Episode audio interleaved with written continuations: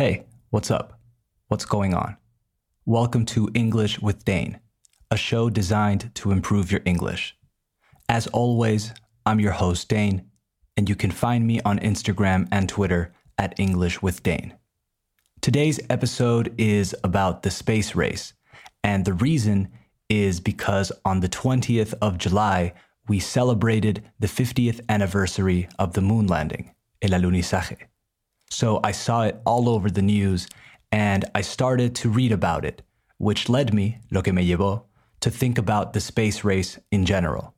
So I thought I would share what I found out, lo que averigüé, on today's episode. So let's get started. You are listening to the 30th episode of English with Dane. Hit it.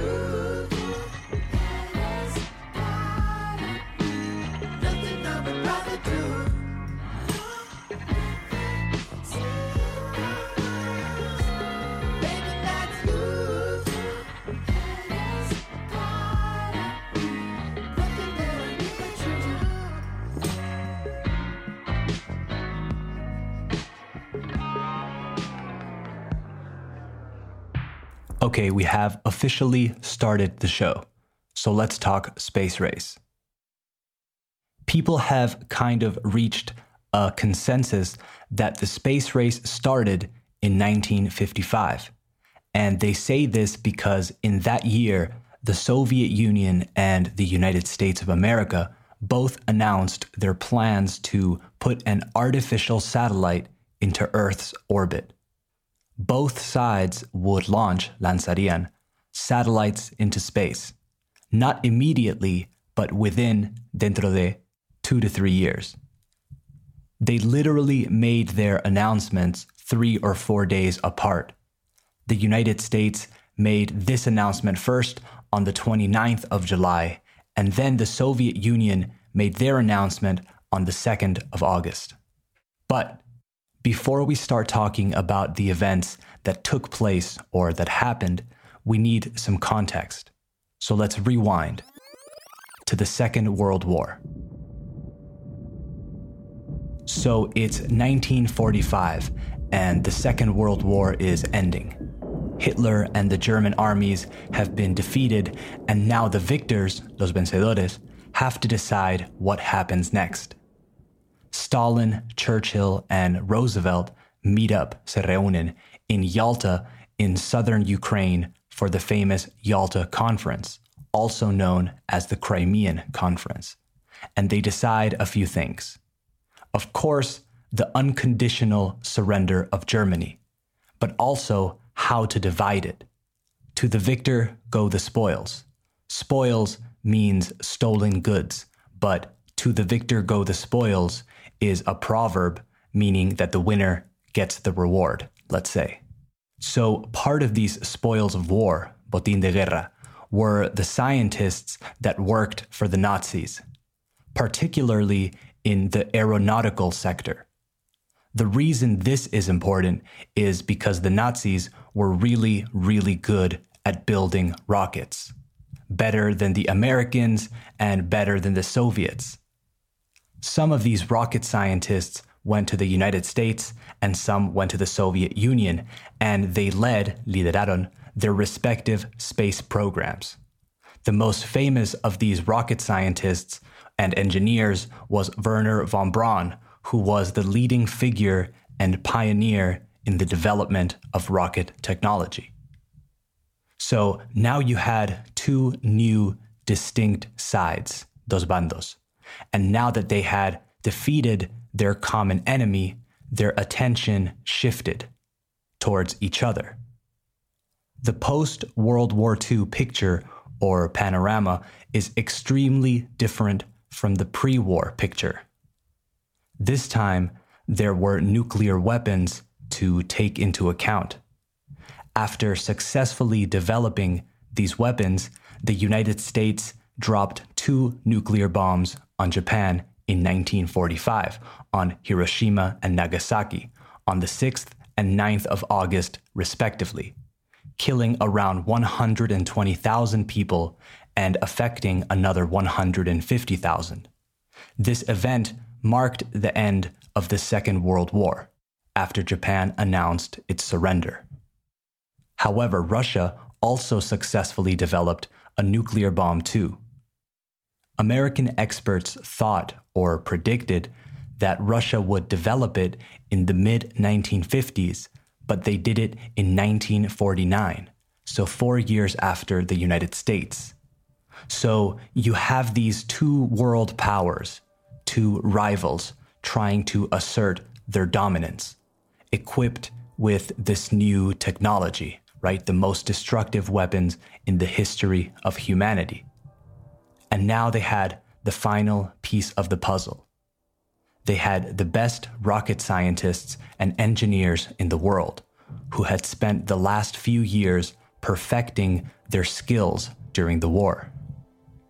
This is incredibly important because it is what the Cold War was all about. Right? Nuclear bombs don't make you scary. What makes you scary is the ability to take that nuclear bomb, put it on a rocket, and decide exactly where you want this rocket to land with the push of a button anywhere in the world at any time. That's what makes you scary.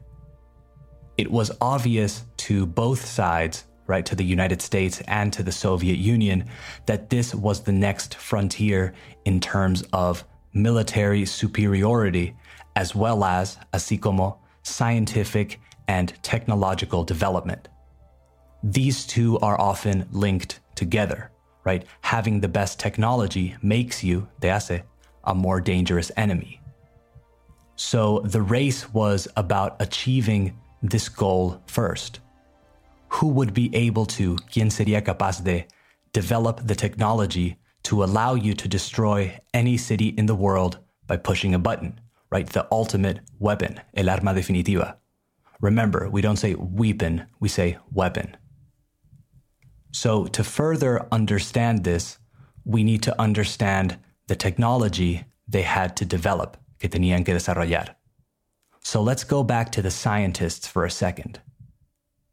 So it turns out, resulta que, it's not easy to build a rocket that can take a nuclear bomb anywhere in the world. The Nazis had really good rockets, like the famous V 2 rocket, which was the first long range ballistic missile in the world. It was also the first man made object to travel to space.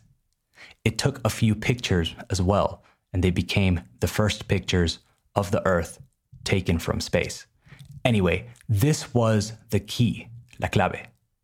It is extremely difficult to make a rocket travel halfway across the world like an airplane would. So, in order to travel long distances, these rockets would have to travel, tendrían que viajar, to space and then re enter the Earth's atmosphere to strike or to hit their targets. These missiles, called intercontinental ballistic missiles, or ICBMs, are launched, son lanzados, at a very steep angle or a very long parabola, and they were developed in the late 50s. Just after the announcements that the Soviet Union and the United States made about sending satellites to space. So, this is where it all ties in. This is where we can put everything together. The idea that you could get a satellite into orbit also meant that you could put a weapon into space. And so began the race to develop better and more powerful ICBMs ones that could travel enormous distances easily and reliably. So, who was faster? Who did what? Who won the space race? Let's take a look at some of the most important and defining moments, some milestones, as we call them. So, we said that the space race began in 1955, right, with both announcements. Then, Two years later, in October of 1957, the Soviet Union steps ahead of the United States and captures the attention of the world by launching the first ever satellite into Earth's orbit. A small satellite called Sputnik, the size of a beach ball, weighing around 84 kilos and with a diameter of around 60 centimeters. Apparently, they originally wanted to send something that weighed, que pesaba, around one and a half tons to make sure, para asegurarse, that it would be bigger than anything the Americans sent. But that was way too difficult, so instead, they sent Sputnik.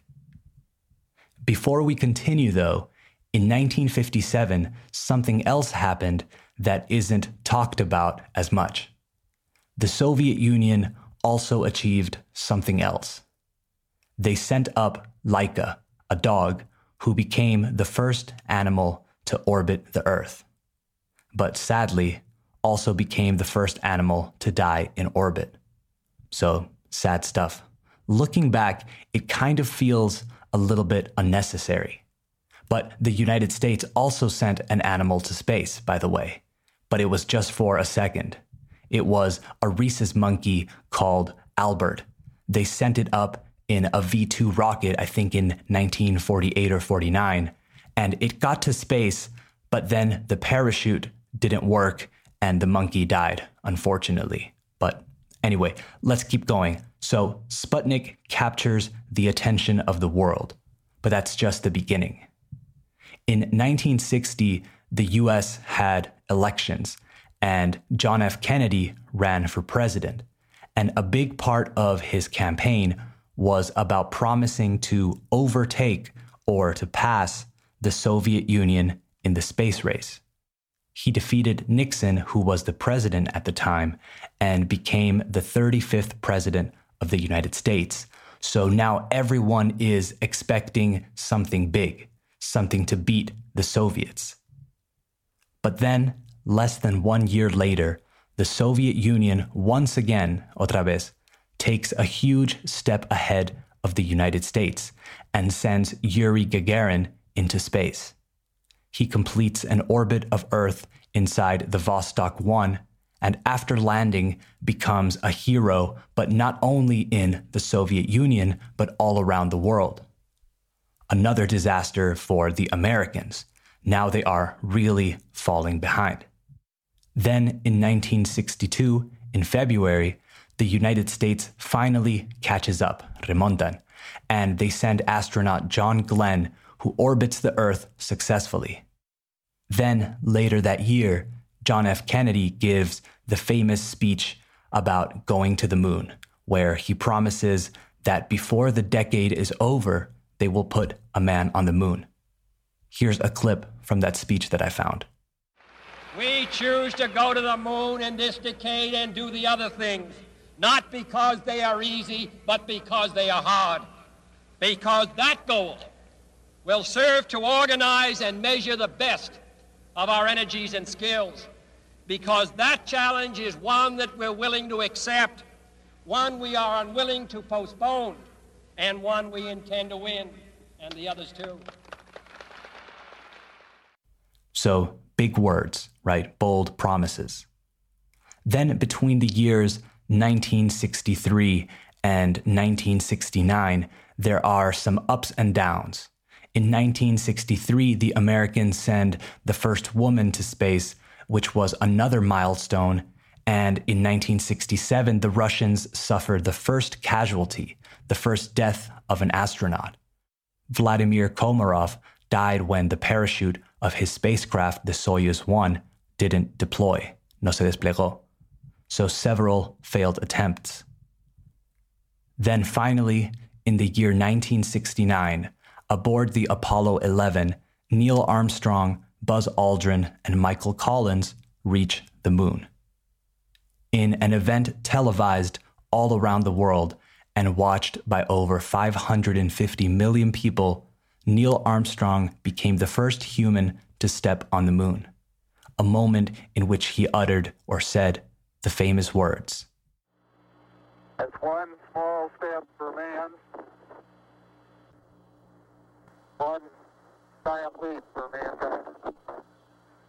this is the moment that everyone remembers. People remember where they were, donde estaban, when they saw it or heard it or became aware of it. The question is does this mean they won? Did the United States win the space race by putting a human on the moon and returning them safely back to Earth?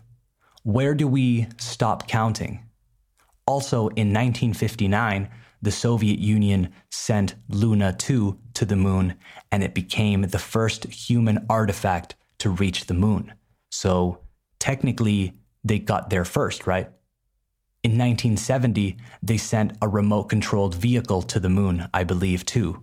But I suppose the magnitude of the Apollo 11 mission and people actually stepping foot on the moon trumps everything, right? It beats everything. It's like a mic drop, right? When there's a rap battle, una batalla de gallos, and somebody says something incredible and they drop the microphone and people go crazy and then it's just kind of over. It's finished. It was like that. So I guess the United States won, but I don't know. The space race is still going on today, but in a different way. Countries are researching mining asteroids for precious metals and other crazy science fiction type stuff. And I'm sure people are planning all sorts of crazy things that seemed impossible 10 or 15 years ago. I think it's a really exciting field, and I could go on about this all day, so I'm gonna stop. As always, let me know what you think, if you agree or disagree, if you think I left out or missed something important.